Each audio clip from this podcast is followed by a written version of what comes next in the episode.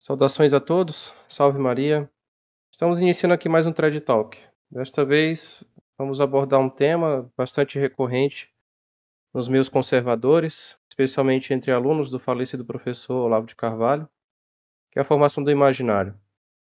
Para tratarmos do tema, temos aqui mais um convidado que na verdade já é de casa, né? Já gravou vários vídeos para o canal, que é o senhor André Messias. Poderia se apresentar? Então, gente, esse vídeo aqui é, foi um pedido dos comentários, né? É, pra gente tratar sobre esse assunto, mas eu já estava querendo tratar há muito tempo. É um assunto que eu realmente já estava querendo tratar, é, porque é um assunto muito importante. Eu acho um assunto muito importante, mesmo que o professor Olavo tenha morrido, é, a obra dele ainda persiste, né? A obra dele ainda persiste no mundo, com seus alunos, com seus filhos, principalmente com o Luiz Gonzaga de Carvalho, né? Que a gente vai tratar dele aqui nesse vídeo. Então, é muito importante a gente falar sobre esses assuntos. É, e não só por ele, não só por, por ele em si, mas outras pessoas que propagam esse tipo de pensamento que é até bem antigo, né? A gente vai falar aqui no vídeo. É, eu cheguei a fazer no passado um curso sobre isso, que tocava nesses assuntos. Era sobre temperamentos e a educação do imaginário, se não me engano, é o nome do vídeo. Eu tratava um pouco dos temperamentos, mas o foco principal do curso era refutar é, a teoria das 12 camadas, o Ítalo Marcílio e o Olavo, em alguns pontos. Né? Então, é, quem quiser fazer o curso, pode fazer, o curso ainda está à disposição, né? É, eu trato sobre isso no curso, né? E quem quiser uma coisa mais aprofundada sobre esses pontos, assim, mais específico, eu vou tratar aqui, pode, se quiser acessar o curso, pode acessar, né? Quem quiser uma opinião mais aprofundada. É, eu vou tratar aqui, né, sobre o assunto, mas eu tenho uns pontos que eu não vou me aprofundar tanto. Então, quem quiser acessar o curso, pode acessar. É, e, e, e, assim, um ponto também importante a tratar é a sequência de vídeos que eu estou planejando fazer. Muitas pessoas perguntaram isso, né? É, o ideal seria fazer primeiro um vídeo sobre aquela questão da masculinidade, que não era para sair naquele dia, aquilo foi mais, como eu falei no próprio vídeo, foi mais um quebra-galho, né? É, agora um sobre educação do imaginário, que é esse, e a gente está planejando um vídeo sobre Nietzsche. Só que o vídeo sobre Nietzsche eu quero é, reler, na verdade, porque eu já li a biografia dele para tratar um assunto. É, pra, então eu preciso de tempo para reler a biografia e tal, para poder falar, fazer um vídeo certinho, sabe? É, eu não gosto de falar de fazer coisas assim sem ter um estudo prévio antes. Então eu acho bom. Então talvez possa sair o vídeo do índice, se não for o próximo, talvez seja o outro, né? Só, só deixando claro assim. Bom, então, é, dito isso, é, essa explicação. Ah, só mais uma coisa. É, eu criei um e-mail. Recentemente, algumas, alguns dos inscritos estavam querendo entrar em contato comigo, mas não conseguiam entrar. Por que não conseguiam? Porque eu não tinha um contato é, meu. Alguns viam, achavam um perfil no Facebook, mas aquele é um perfil mais pessoal, aí era uma parada meio complicada. Então o que, que eu fiz? Eu criei um e-mail, né? Que é dedemiguel333.gmail.com, né? É, então vocês dêem uma olhada nisso, né? Deixa, quem quiser me mandar um, um, um e-mail, alguns já mandaram, e a gente está pretendendo fazer um vídeo talvez não saia no domingo, mas saia durante a semana, de eu respondendo os e-mails, né? Porque já veio alguns comentários aí. A gente está fechando as perguntas. Quem quiser mandar a pergunta para a gente responder, é, a gente vai responder. Eu já vi que tem alguns, já, já preparei algumas respostas, então é, fica aí o detalhe. Quem quiser entrar em contato comigo pode mandar por lá também, né? Bom, dito isso, vamos começar aqui o vídeo sobre a educação do imaginário. O que, que a gente entende por educação do imaginário, né? É, educação do imaginário é, é uma tese defendida pelo professor Olavo de Carvalho, pelo falecido professor Olavo de Carvalho, e pelos seus alunos, que é atualmente defendido. Por exemplo, posso citar aqui como páginas assim que, que eu vejo que, não tanto em questão de relevância acadêmica, mas em questão de é, audiência, né, são muito propagadas. São muito propagadas. A contra os acadêmicos. Contra os acadêmicos, né, é uma página contra os acadêmicos que propaga esse tipo de pensamento. Né? Eles têm até uma lista de leitura e tal, etc. Então, o que, que diz basicamente? É falado pelo professor Olavo que a gente, que nós não podemos ascender para a vida intelectual é, sem primeiro educar a nossa imaginação. Então é necessário primeiro educar a imaginação, porque a imaginação seria um sentido um pouquinho mais primitivo.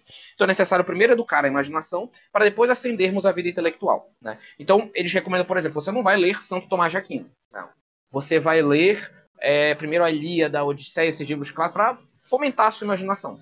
E aí, posteriormente, você tem acesso a essa via intelectual. Esse pensamento que ele prega lembra um pouco outros, outro pensamento que não é tanto o professor Olavo, se bem que eu já vi ele falando uma coisa nesse sentido, mas não é tanto ele que falava sobre isso, né?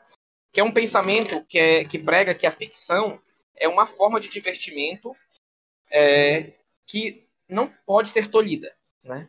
Então a gente não precisa se atentar com o conteúdo que a gente está vendo, né? A gente não precisa se preocupar com o que a gente está vendo, se é coisa de escrúpulo, se é coisa de, de visão ruim e tal, etc. Então, é, esse pensamento diz, esse outro pensamento que eu já vi o professor Olavo propagando, já ouvi propagar, e mas só que ele não defendia abertamente esse tipo de coisa. Que é um pensamento que a gente pode consumir qualquer obra ficcional, qualquer obra de ficção, sem se atentar com os problemas que ela tem, sabe? É tipo, desliga o cérebro, é ficção para se relaxar e tal. Não precisa ficar se preocupando com isso. Então, é, a gente vai ver que isso não é, isso é bem problemático. Né? Então, esse pensamento do professor Olavo, junto com esse outro pensamento, permeia os mesmos. Então, a gente vai abordar nesse vídeo os perigos desse tipo de pensamento. Certo? Bom, vamos lá. Primeiramente, a gente tem que começar com um pouco de história, né? Vamos voltar um pouco no tempo. Esse pensamento da educação do imaginário e tal não é novo, não. Está longe de ser novo. Ele, há um livro muito bom do, do Monsenhor Gaume, acho que é assim que se fala, Gaume, é, que é o Verme Roedor ou o Paganismo na Educação. O que, é que acontece? Voltando um pouco no tempo, a igreja teve um período de, de ascensão, principalmente na Idade Média. São Tomás de Aquino, etc. Uh, o professor Nogueira trata sobre isso, que as teses de São Tomás de Aquino foram condenadas posteriormente por Etenia Tampina. É, e aí nós tivemos alguns problemas a partir daí, né? Teve um certo morte do uma morte do tomismo clássico, assim, etc. Bom, o que que acontece? Junto aconteceu que naquela época, quando aconteceu a queda de Constantinopla, muitos pensadores vieram do cisma, né, do, do Oriente cismático, para o Ocidente. Muitos pensadores intelectualizados, muitas obras pagãs desse estilo vieram. Esses pensamentos que vieram importados lá do Oriente chegaram e despertaram o interesse de uma certa elite. Uma elite que se dizia católica, mas já estava flertando com algumas ideias bem complicadas, né? umas ideias bem delicadas. É importante falar sobre isso porque é, teve uma certa explosão de heresias né? no, nesse período. assim. É, nós podemos citar que, e que muitas vezes, nesse período, da, nesse período da Idade Média e tal, posteriormente, a ficção era um meio para propagar esse tipo de coisa. É o caso, por exemplo, do próprio Dante, né? Dante. É, Dante escreveu a Divina Comédia, né? Muita gente ama ele, é apaixonado por ele, né? É, inclusive já teve papas que o veneraram. É, não, não o colocaram como santo, mas disseram que a sua escrita era magnífica, né? Se eu não me engano, o Bento XV chegou a falar sobre isso, mas enfim, é uma opinião como doutor privado dele. Bom, Dante, no, na, no próprio na Divina Comédia, e aqui eu não estou criticando a Divina Comédia, tá bom? É, a Divina Comédia tem seus pontos bons, é um livro que eu acho que é bom de se ler. É um livro que dá para se ler. É, mas só que tem, um, tem os seus problemas na Divina Comédia. Tem ideias extremamente complicadas, por exemplo. E aí a gente já entra nessa ideia. Na parte que Dante é, chega no purgatório para ver Beatrix, é, é, é, interessante isso, né?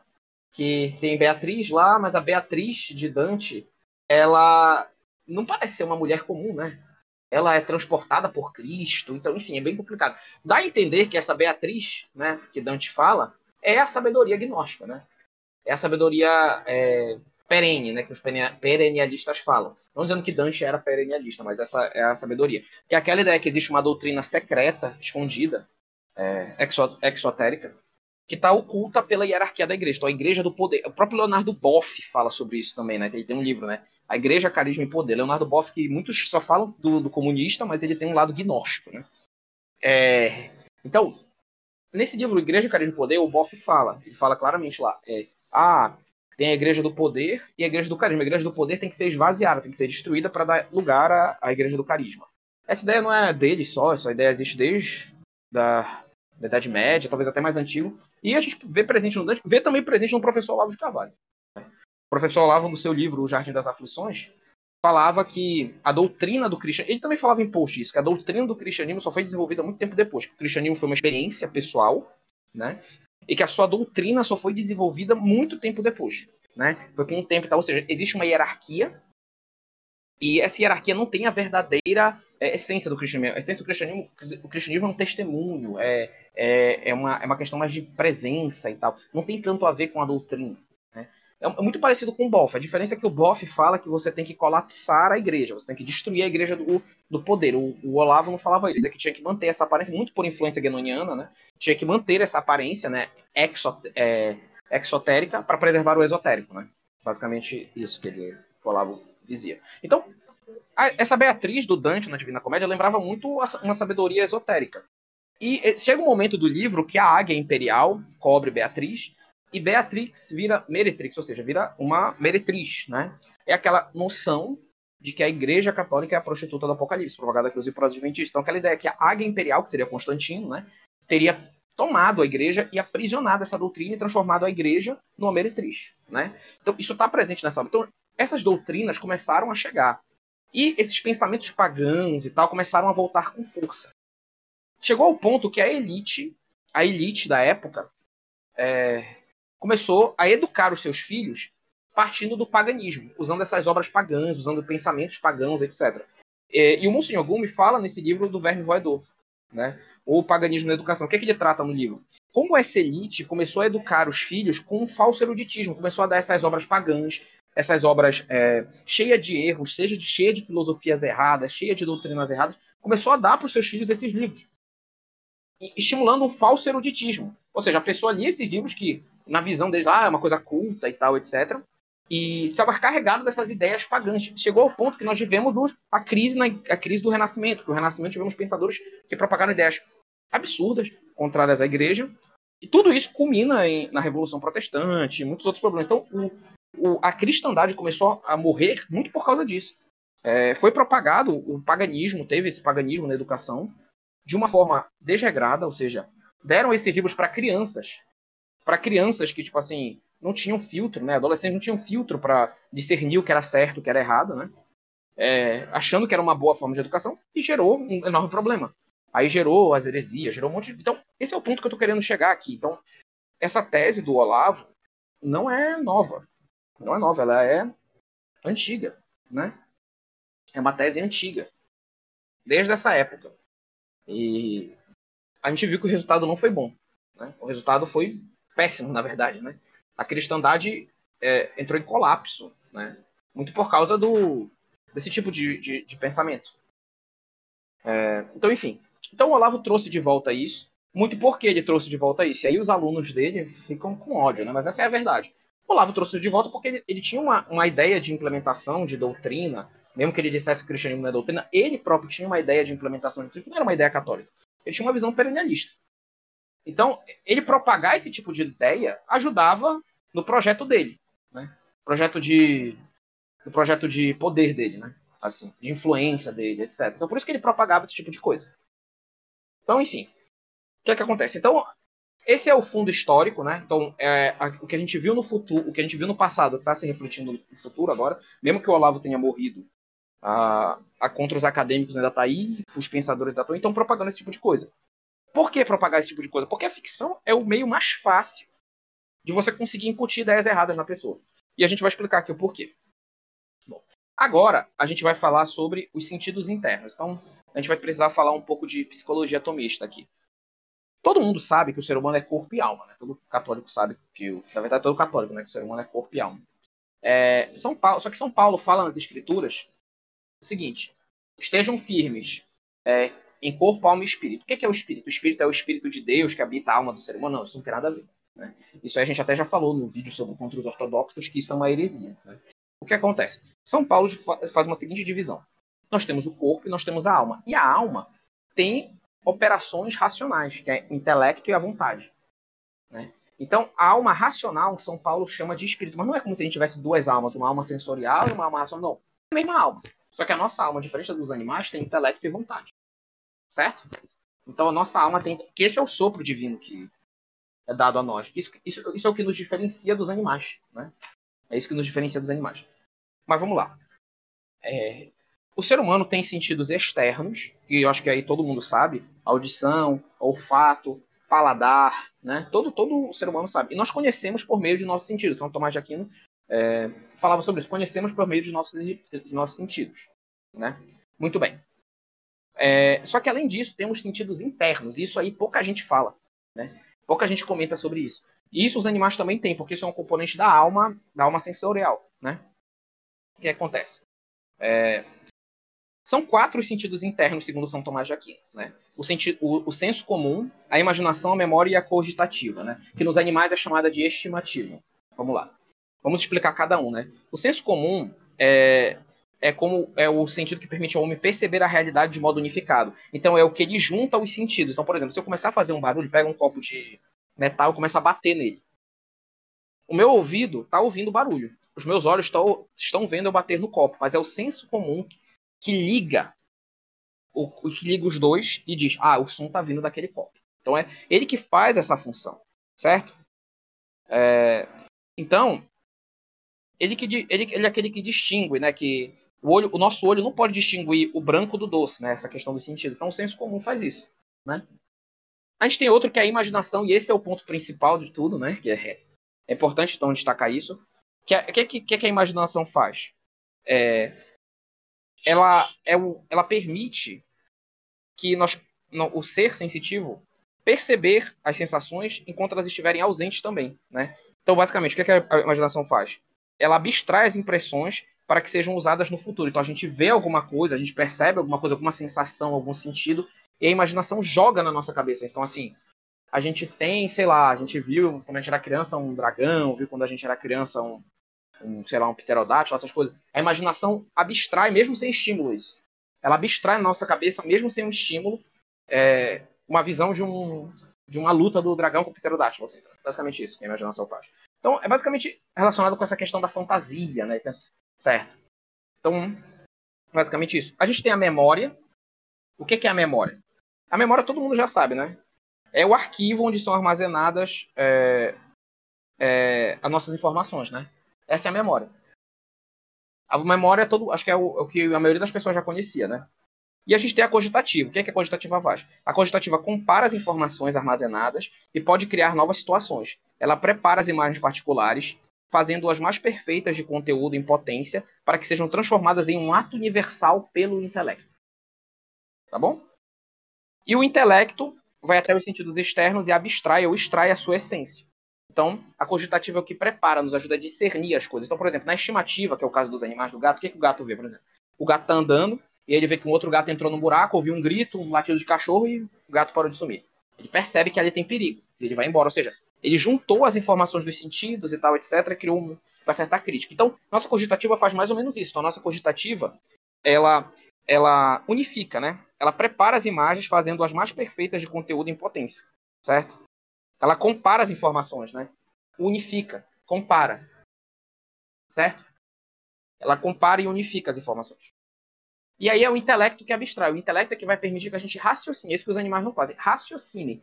E raciocine de uma forma, de certa forma, atemporal, porque o cachorro, quando tu bate no cachorro, sei lá, ele começa a chorar, logo depois ele pode se levantar e agir como se nada tivesse acontecido. Por quê?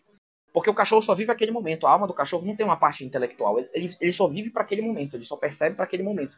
Nós, seres humanos, conseguimos, enquanto estamos fazendo sei lá, uma prova, estamos pensando numa coisa que vai acontecer daqui a cinco anos. Então, é como se a nossa própria alma tivesse uma, uma questão de eternidade. assim. Então, o intelecto percebe isso. Né?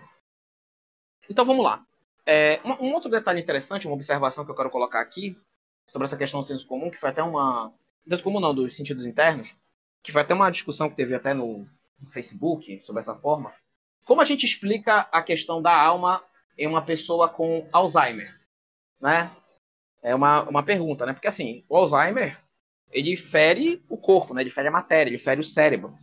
E aí a pessoa, porque fere o cérebro, é, perde a, é, se torna quase, um estado quase vegetativo, perde as suas memórias e tal. Como explicar a questão da alma? Vamos lá. É, a gente tem que explicar essa situação. Tem duas coisas que eu quero falar sobre isso. Primeiro, como eu já falei, segundo São Tomás de Aquino, nós conhecemos pelos sentidos. Né? Nós conhecemos pelos sentidos. Então, se a gente tiver um defeito nos sentidos, atrapalha o conhecimento. Então, se, se a gente tiver um defeito no biológico, acaba atrapalhando a nossa forma de conhecer. Né? Então, isso pode acontecer.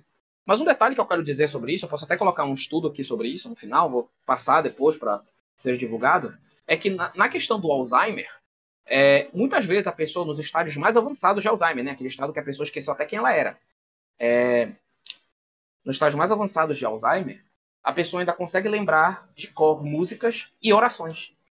Isso é interessante. Ou seja, o que os cientistas descobriram? Que músicas e orações que marcaram a alma daquela pessoa que marcaram de uma forma a alma daquela pessoa, ficam preservadas e elas conseguem ainda cantar. Então, por exemplo, aí mostra que tem alguma coisa que está além do biológico, de certa forma. É uma coisa que a ciência tem certa dificuldade de explicar, ou seja, coisas que marcam a gente é, ficam fixas. Eu posso citar até um exemplo do que aconteceu na minha família. Tem uma senhora que é conhecida da minha avó, né, ela me contou essa história, que ela estava no último grau de Alzheimer, esqueci até quem ela era, mas quando tocou a música do Círio de Nazaré, né, é, de Belém, ela cantou de cor toda a música. Uma coisa incrível, assim, uma coisa incrível. Então, é, rebater contra a alma usando o argumento do Alzheimer não dá certo, né? Seja por causa disso, desse, seja por causa desse primeiro ponto que eu falei, seja por causa de outros. Então, beleza. Agora, terminando essa, essa questão dos sentidos, vamos falar sobre a educação do imaginário em si, né? Bom, o que, que a gente pode falar sobre a educação do imaginário? A educação do imaginário, de certo sentido, é a destronação do intelecto, né? Por quê? O intelecto é que tem que ser, tem que ser o centro, né? É a vida intelectual que tem que ser o centro, e em última análise também a vida contemplativa, a vida espiritual, etc. Então, diferente do que o mundo moderno afirma, a visão, e o Olavo, diga-se, né, a visão dos santos sobre a imaginação era bem rígida. Santo Antônio Maria Clara dizia: procura sempre tê-la ocupada, a imaginação, em pensamentos úteis e proveitosos, cuidando com toda diligência evitar os maus pensamentos, porque se os deixares entrar uma vez, não poderás depois lançá-los fora tão facilmente. E Santa Teresa d'Ávila falava que a imaginação era a louca da casa. E vários santos seguiram essa mesma visão, a de que a imaginação precisa ser controlada e não exaltada. Né? Então, quando a pessoa conhece, eu acabei de falar todo o processo de conhecimento, então tem que ir pelos sentidos externos, sentidos internos, até vir ser abstraído pelo intelecto. Quando a gente está assistindo uma obra de ficção, muitas vezes, ah, eu quero, quero desligar minha mente, não quero ficar pensando nessas coisas e tal. Você está no seu direito, amigão. Você está no seu direito, né? Agora, muitas vezes a pessoa desliga meio que assim, como se pudesse, né? Desliga o intelecto, né? E ao desligar o intelecto, deixa só os sentidos mais pueris, assim, mais infantis em prática, ou seja, os sentidos externos e os sentidos internos, especialmente a imaginação. Então a pessoa vê aquele vê um filme, né? E aí nesse filme, digamos, está estimulando, como já tem outros vídeos, está estimulando um adultério. Né? Então tem claramente uma mensagem no filme, é uma mensagem que a pessoa criticamente pode perceber a favor do adultério. Mas aquele filme tem um, um peso emocional, uma coisa que marca, tem um ator que gosta muito, tem uma, uma abordagem muito boa no filme e tal, etc a direção é muito boa, e aí a pessoa acaba desligando isso. E esse pensamento é incutido na cabeça dela e vai passando. Então é basicamente isso que muitos desses pensadores fazem. O Olavo usava isso, ele usava de duas artimanhas. Primeiro, os palavrões. Quando você fala o palavrão, o palavrão atiça as paixões, né? E as paixões baixas. E quando a pessoa está com as paixões baixas atiçadas, ela não raciocina, ela não usa o intelecto. Então por isso que era mais fácil do Olavo incutir as, as ideias dele. Outro ponto que o Olavo também é, usava, né? é dessa questão de, ah, leiam essas obras pagãs, essas obras de imaginação, estimula a imaginação e tal. Então estimulava mais essas obras da ficção. E a, e a galera não estudava a vida dos santos, não estudava a doutrina católica. E era muito fácil. Ah, eu não preciso estudar isso porque o Olavo já, já me ensina sobre isso. E a pessoa acabava não raciocinando. Então, esse tipo de visão é muito danosa. É uma realmente complicada. Então, com a revolução cultural dos anos 60, a imaginação começou a ocupar o lugar de honra, que deveria ser do intelecto, sendo exaltada ao extremo. Né? Então a gente tem, por exemplo, o Albert Einstein, né? Que é um dos grandes nomes do, do mundo moderno. Aqui a gente tem um vídeo sobre teoria da relatividade, que a gente fala sobre ele, eu acho que eu até cito essa frase dele no vídeo. Basicamente o Einstein falava, a imaginação é mais importante que o conhecimento. O conhecimento é limitado, a imaginação circunda o mundo. Olha, olha esse tipo de visão. Então quer dizer, a imaginação é melhor que o intelecto. E qual a implicação que esse tipo de coisa tem? Bom, é simples, a imaginação é o que há de pueril no homem. É aquilo que todos os animais também têm. Uma criança geralmente tem mais forte sua imaginação. Mas quando começa a fazer uso da razão, ela passa a superá-la, começa a amadurecer e tal, etc. Isso falando de, de, do aspecto psicológico. Né? Na sociedade atual, isso não ocorre. E temos várias pessoas com mentalidade infantil, que não conseguem raciocinar e tal, etc. Pessoas que baseiam sua vida e suas opiniões de mundo no que vem em obras ficcionais, como filmes de super-heróis, novelas, séries, etc. Então a pessoa, ela não raciocina. Né? Aí entra um ponto, né? O, o professor Marcelo Andrade tem um, que é um, já até fez uns trajes aqui, ele tem um, um artigo, acho que está no site da, da Monfort, que é Televisão, Fast Food Envenenado para a Alma. Né? E lá ele fala sobre a abordagem da televisão e tal, e como é, ficou mais fácil incutir isso na, na mente das pessoas, né? Por meio da televisão. Então a pessoa desliga o cérebro, basicamente, assiste a televisão e absorve tudo que está lá. Né? Basicamente isso. Não tem mais assim, ela só absorve aquilo como sendo verdade. Isso vale principalmente quando você assiste na televisão coisas ficcionais. Então, hoje em dia, na verdade, ficou tão descarado que a galera que não é católica está começando a perceber, né?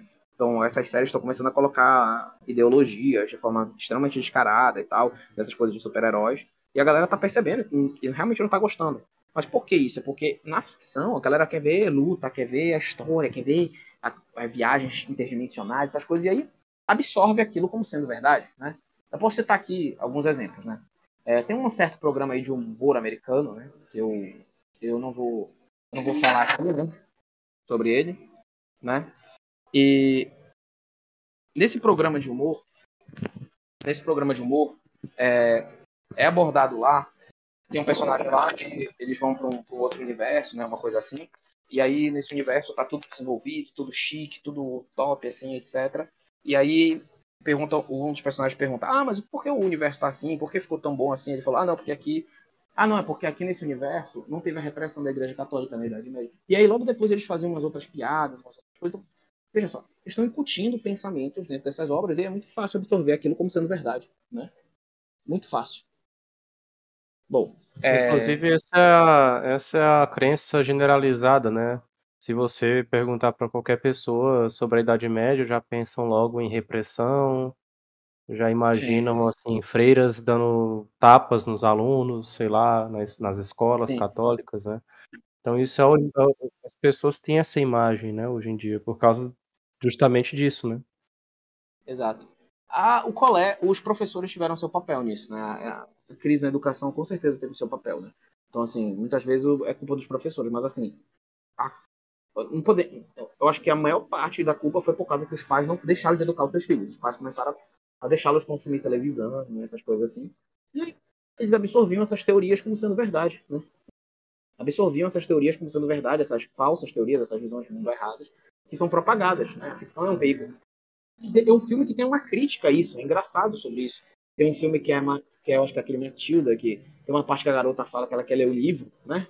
Ela fala, ah, eu queria ler um livro e tal. Aí o pai dela lá, que é um cara meio ignorante, fala, por que tem que ler o livro? Tem tudo na televisão, quer dizer, é, o livro critica isso. Então, é, então essa educação do imaginário, usar essas coisas de obras ficcionais para educar as crianças é muito danoso. Né? Ah, então a gente não pode dar ficção para criança. Não, não tem nada a ver, não é isso que eu estou falando. Né? a gente pode usar das ficções, principalmente quando a criança é bem criança, usar de, principalmente de fábulas, essas coisas, para educar as crianças, né? Agora tem que tomar muito cuidado, porque nessa fase a criança não raciocina direito, ela está com a imaginação aflorada. Você, a forma que você vai educar ela vai interferir como é que ela vai ser na vida adulta, os vícios que ela vai ter, a personalidade que ela terá. A personalidade só é formada quando a criança tem 21 anos. Quando a criança é mais nova, ela tem muito influenciada pelo temperamento, certo? E aí é, o meio interfere no temperamento e aí, quando o meio interfere no temperamento, juntos forma o caráter, né? Então a criança pode crescer e ter um mau caráter com 20, 21 anos. Por quê? Porque o meio não ajudou. Então, por exemplo, se você colocar obras ruins para ela, esse tipo de coisa, você pode transformar a criança num, num mau caráter. Não só questão de obras literárias e tal, é, mas a própria educação que você dá, né? É importante a gente falar sobre isso. Então, assim, é, essa visão permeou o mundo moderno. Então, hoje em dia, a gente tem umas coisas absurdas. Tem um cara que se tatua todo, tirou a orelha para poder parecer um, um, um réptil. A galera toma como base realmente as obras ficcionais para ter sua própria crítica da realidade. É uma coisa totalmente surreal, cara. É, esses tempos eu, eu, tava, eu li um livro do, do Stephen Hawking, né? É, que é falecido Stephen Hawking, era ateu e tal. E ele falava que poderia existir um, um outro universo que a Lua é feita de queijo. Quer dizer, é uma coisa totalmente surreal, parece que isso foi tirado de um conto da Disney. Mas é isso, basicamente, a galera se baseia suas ficções nisso, né? É, mas aí, falando de tudo isso, desse, desse perigo, como o mundo moderno destronou o intelecto e colocou a imaginação no centro, diante disso, cabe perguntar: é necessária uma educação do imaginário? Bom, se essa educação significa a superação do imaginário e o domínio do intelecto, parece que sim. Mas o que vemos na realidade é algo bem diferente. Então, por exemplo, ah, não, eu quero dar um livro pro meu filho, sei lá, uma fábula, sei lá, sobre a, a, a cigarra e a formiga, por exemplo. Ah, eu quero ensinar uma lição para ele. Então a gente pega a, a cigarra formiga, por exemplo, sendo uma lição de questão de ter que trabalhar duro e tal, e, e inclusive nas outras versões do conto, é, coloca até que a formiga demonstra uma certa caridade pela cigarra e tal, etc. Então, beleza. É, ah, o conto tem uma moral. Ah, eu quero usar essa obra para ensinar uma lição pro meu filho, usar porque é mais fácil para ele ler. Beleza você pode usar. Mas aí você vai evoluir para o meio intelectual posteriormente, certo? Quando o seu filho crescer, quando o seu filho tiver crescido, né? Ele vai receber livros é, intelectuais, intelectuais que eu falo questão de vida de santos, aprender o que é certo a fazer, porque o que importa na vida é isso, gente. O que importa é o caminho da perfeição, é a contemplação. Então, é, ele vai receber isso. Então, se a gente estiver falando desse tipo de educação do imaginário, a gente pode aceitar, mas não é isso que a gente vê. O que a gente vê hoje em dia é um eruditismo e um mau entretenimento como solução a essa realidade. Aí a gente já critica contra os acadêmicos e o Luiz Gonzaga de Carvalho, né? É, que, é, que, é, daquele é, Lucifer et ignorância, né? ou melhor, Lumine et sapiência, né? aquele centro lá deles, lá todo doido. Que... Tem umas paradas bem complicadas lá. Talvez a gente até faça um vídeo falando especificamente deles. Né? Bom, é, essa questão de retorno aos clássicos da literatura, que era propagado pelo Olavo, está presente em alguns meios, em alguns do meio tradicional, não? Então tem uma galera que parece que está no século XIX ainda, assim, é, quer se vestir daquela forma, quer usar obras, é, quer usar, quer só ler coisas dessa época e tal, e eles querem pagar de cultos, de intelectuais e tal. É aquela galera que não quer ter certo divertimento tal, e, e, e, acha que vai ler essas obras. Né? O problema é que muitas vezes a, a galera quer ler essas obras e não se concentra nas questões básicas do cristianismo. Né? É, então, por exemplo, essa questão de ler clássicos de literatura como Olavo, como contra os acadêmicos na sua lista recomenda, né? E depois passar para questões intelectivas e espirituais é extremamente perigosa, né? por alguns motivos que a gente vai listar aqui. Porque essa forma de pensamento de falar de eruditismo, de, de ah, não, vai ler a Ilíada, a Odisseia primeiro, depois dá uma lida em São Tomás de Aquino, depois dá uma lida na vida dos santos. Primeiro tem que ler esses livros aqui para preparar a tua imaginação. Bom, primeiro lugar, isso é errado porque essas obras, por vezes, trazem uma mentalidade pagã, não fazendo qualquer referência a Deus e, ou aos santos, trazendo uma linguagem rebuscada e de difícil entendimento. A pessoa perderá dois anos tentando compreender uma obra que no final não ajudará em nada a seguir o caminho da perfeição, que é o que mais importa. Então a gente já falou aqui como na Idade Média foi usado isso. Né? Eles deram esses clássicos, né, esse eruditismo para a elite, e as crianças absorveram essas ideias ruins não focaram no cristianismo. Em segundo lugar, por que perder tempo com essas obras pagãs se podemos ler a vida dos santos? Sim, pois isso seria uma excelente forma de educação do imaginário. Além de serem histórias reais, elas nos motivam no caminho da perfeição, e ao imitá-los, não há necessidade de ler todas as obras de Camões se posso ler logo Confissões de Santo Agostinho, por exemplo que irá agregar bem mais para a minha vida e me ajudará a me tornar santo. Né? Em terceiro lugar, por que tenho que começar com esses clássicos e não com a doutrina e o conhecimento da igreja? Vemos uma crise doutrinal como nunca antes vista na história. Católicos nunca, católicos nunca ouviram falar da doutrina do reinado social de Cristo, dupla beatitude. Eles desconhecem essas doutrinas, né? Por exemplo, naquele vídeo lá sobre o, o Palamas que a gente fez, que a gente falou, ah não, contra o, o, o Palamas nega a visão beatífica. Teve cara daqueles uniatas que, que, que, nem sabia o que era a visão beatífica. Aí dizia, ah não, o Palamas não nega, porque ele fala isso, e se ele falava, o doutrina do Palamas que negava a visão beatífica. Então a galera nem sabe o que é dupla beatitude, né? Por exemplo. Além de outras mais simples, como a visão da igreja em relação a contraceptivos. Tem gente que não sabe. A gente falou sobre isso no vídeo, sobre a, a homem e mulher em crise, né? Ou acho que homem e mulher em desarmonia, se não me engano. Né? Perder tempo lendo leituras pagãs e clássicos no mundo em que o conhecimento doutrinal é essencial é arriscar perder a fé. Né? Então, nada impede que a pessoa queira ler um clássico de literatura ou algum outro entretenimento, contanto que seja honesto mas sem essa necessidade de ler vários para ir estudar. Isso, na verdade, como eu já falei, é uma estratégia de gurus que querem que seus seguidores não, não estudem a doutrina para, para, para então serem enganados por suas heresias, né?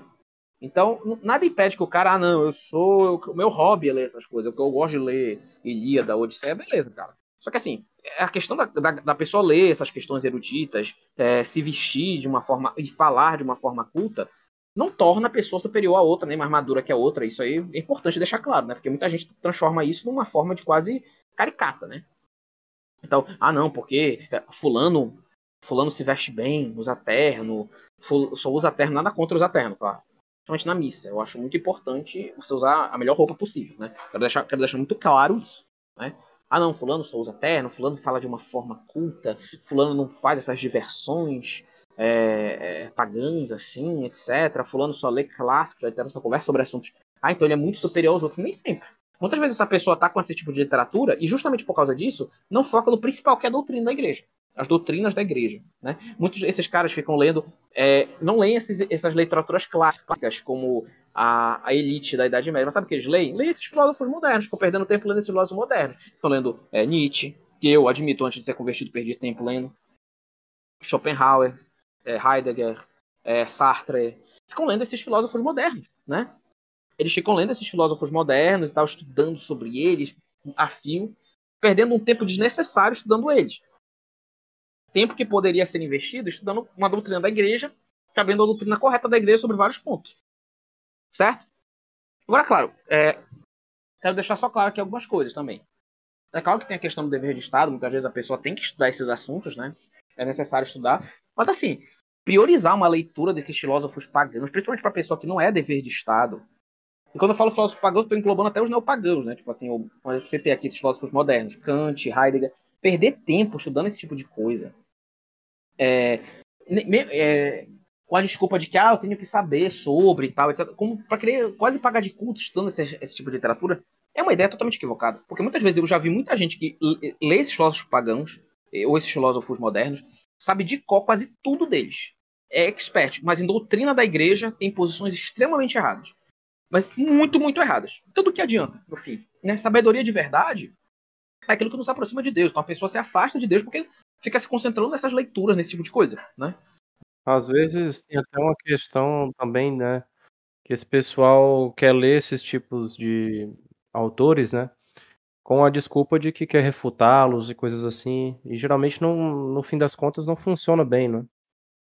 Sim, exatamente. Então, muitas vezes eles vêm com essa abordagem: "Ah, não, eu quero tô lendo para querer refutar". Bom, primeiro ponto, é, se não é o seu dever de Estado, não tem por que você perder tempo lendo isso. Você já leu a Suma Teológica?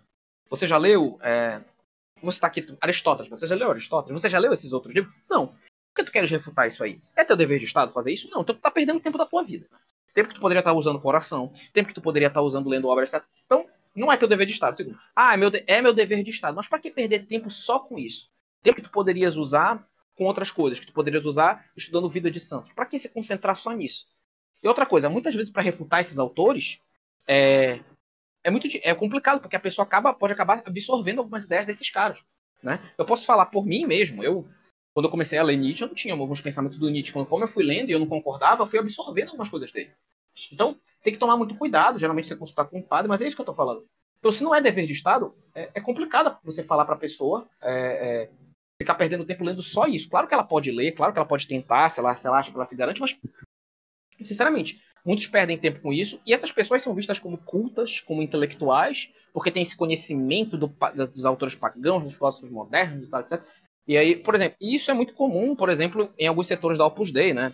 Eles propagam esse tipo de coisa, né? Fazem um grupo de, de jovens e aí não querem, para começar, não falam sobre os santos, não falam sobre Santo Tomás de Aquino, não falam sobre Tomil. Começam dando aula sobre filósofos modernos. Quer dizer, o que é isso? Né? Não faz o menor sentido. Você tem que ensinar o certo para depois dizer o que, que os errados falam. Né? E, bom, então prosseguindo. Aí outra, outra coisa que pode acontecer também, aí é um outro extremo, né? Esse é o primeiro extremo que eu falei, né? É, tem um outro extremo que fala sobre o, o, esse extremo fala sobre aquela galera que, que, que é daquele ponto que eu falei no início. Ah, a ficção, eu desligo a minha mente porque eu quero relaxar, eu quero ver, eu, só, eu quero, quero só me divertir. Só isso que eu quero. Então a galera fica escutando umas músicas meio ruins, por exemplo, sertanejos, que eu acho sertanejo, assim, aí é uma opinião minha, tá? Não tô na opinião de padre, assim, de nada. Eu acho que um católico, assim, tem que fugir de sertanejo, porque sertanejo tem uma visão totalmente equivocada de mundo, uma visão que ensina um tipo de amor muito horrível, um amor é, que afeta a pessoa, que atiça as paixões. Então, assim, minha opinião, eu detesto sertanejo. Tá? Esses novos, né, sertanejos universitários, antigos, eu, eu até aprecio alguns. Uh, eu não tô falando que escutar sertanejo é pecado, tá? Por favor, não é isso que eu tô falando. Tô eu acho que não convém para um católico escutar esse tipo de coisa. Rock também, alguns rocks, assim. Pra mim, não tem que escutar. Então a pessoa fica perdendo tempo vendo essas músicas, consumindo alguns materiais com essas coisas de super-heróis, essas coisas assim, não se concentra de novo na vida de oração, não se concentra no, na vida intelectiva. E aí a gente gera pessoas extremamente infantilizadas, pessoas que não têm um bom controle das suas paixões. Por quê? Porque coloca o entretenimento num lugar que não devia estar. O entretenimento devia ser para nós relaxarmos, para nós para nós relaxarmos para poder aproveitar mais a Deus, para gozar mais de Deus, né? É isso que deveria ser o entretenimento. E aí a pessoa usa o entretenimento, né? Como quase uma forma que dita a sua vida. Então tem gente que, por exemplo, não tem rotina de oração fixa, mas sabe todas as músicas de tal cantor, tal, etc, por exemplo. Então, isso também é uma coisa desregrada. Embora esse, esse, esse tipo de gente talvez seja um, menos pior do que os outros que eu citei, das questões dos que querem pagar de cultos intelectuais e ficam propagando esses filósofos modernos. Por quê? Porque esses que propagam filósofos modernos têm uma capa de virtude, uma capa de intelectualidade. Essas outras pessoas, pelo contrário, são às vezes são escrachadas, são criticadas por causa disso. Ah, o que, é que um católico está fazendo? Principalmente no meio tradicional, o que, é que o católico está fazendo isso? Então, é, então é, em todos esses pontos, a gente está colocando a imaginação no lugar que ela não deveria estar. Então, tudo isso engloba a educação do imaginário, tudo isso engloba essa questão da falsa, do falso eruditismo, essa questão do uh, da má ficção, tudo isso engloba. Então, para mim, a solução para isso é se a pessoa quer aproveitar a vida, se a pessoa quer aproveitar o dia e tal, relaxar, é, para depois poder rezar mais e tal, dose bem o seu tempo, controle bem o seu tempo e controle a sua imaginação. Não existe isso você querer, ah, não, vou, vou ver tal filme para educar o meu imaginário. Eu já vi gente recomendando essa galera de educação do imaginário, recomendando um filme que tem cenas imorais e tem traição no filme. Quer dizer, pra que recomendar isso? Né? Recomenda algum. Se quer ver um filme, vê um filme bom, algum filme que. É, por exemplo, alguns que o professor Nogueira recomendou, por exemplo, aquele A Felicidade Não Se Compra, por exemplo. É, assiste esse filme, alguma coisa assim, para relaxar, mas sempre querendo levar para o intelecto, raciocinar, ter pensamento crítico. Isso não tem mais, né? Muito por causa dessa questão. Bom, eu acho que é isso o vídeo. É, acho que fica por aqui. Não sei se eu queres, queres acrescentar alguma coisa, Pedro? Não, acho que foi bem tratado o assunto. Talvez as, possa surgir algumas, alguns questionamentos nos comentários, né? E o senhor poderia sanar as dúvidas através da, do, da caixinha né, de comentários? Claro, eu posso. Eu posso. É, se a pessoa preferir, se o texto for muito longo e tal, ela pode me mandar por e-mail a dúvida e eu respondo no vídeo de respostas que eu falei, tá?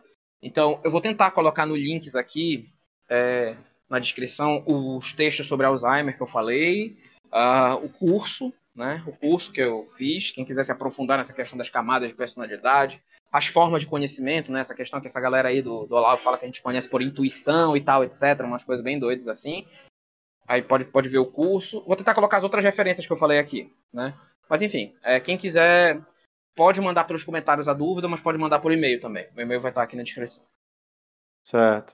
Ah, outra coisa também é que o professor Noguelli recomendou vários filmes que são muito bons, né? Que são filmes que realmente vão te levar a uma reflexão, a usar a, a, a racionalidade, a razão, né?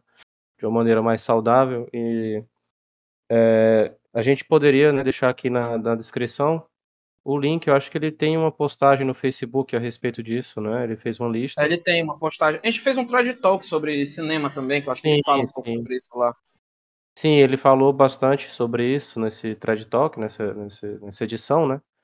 E uhum. ficou uma lista, eu acho que tem mais de 50 filmes, então realmente não tem desculpa, assim, tem muitos filmes bons que podem ser consumidos, sim. né?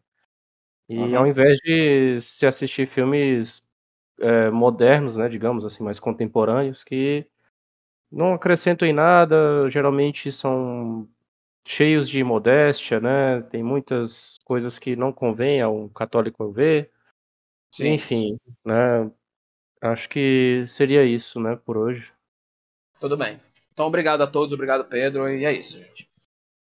Então, ficamos por aqui e até a próxima. Salve Maria.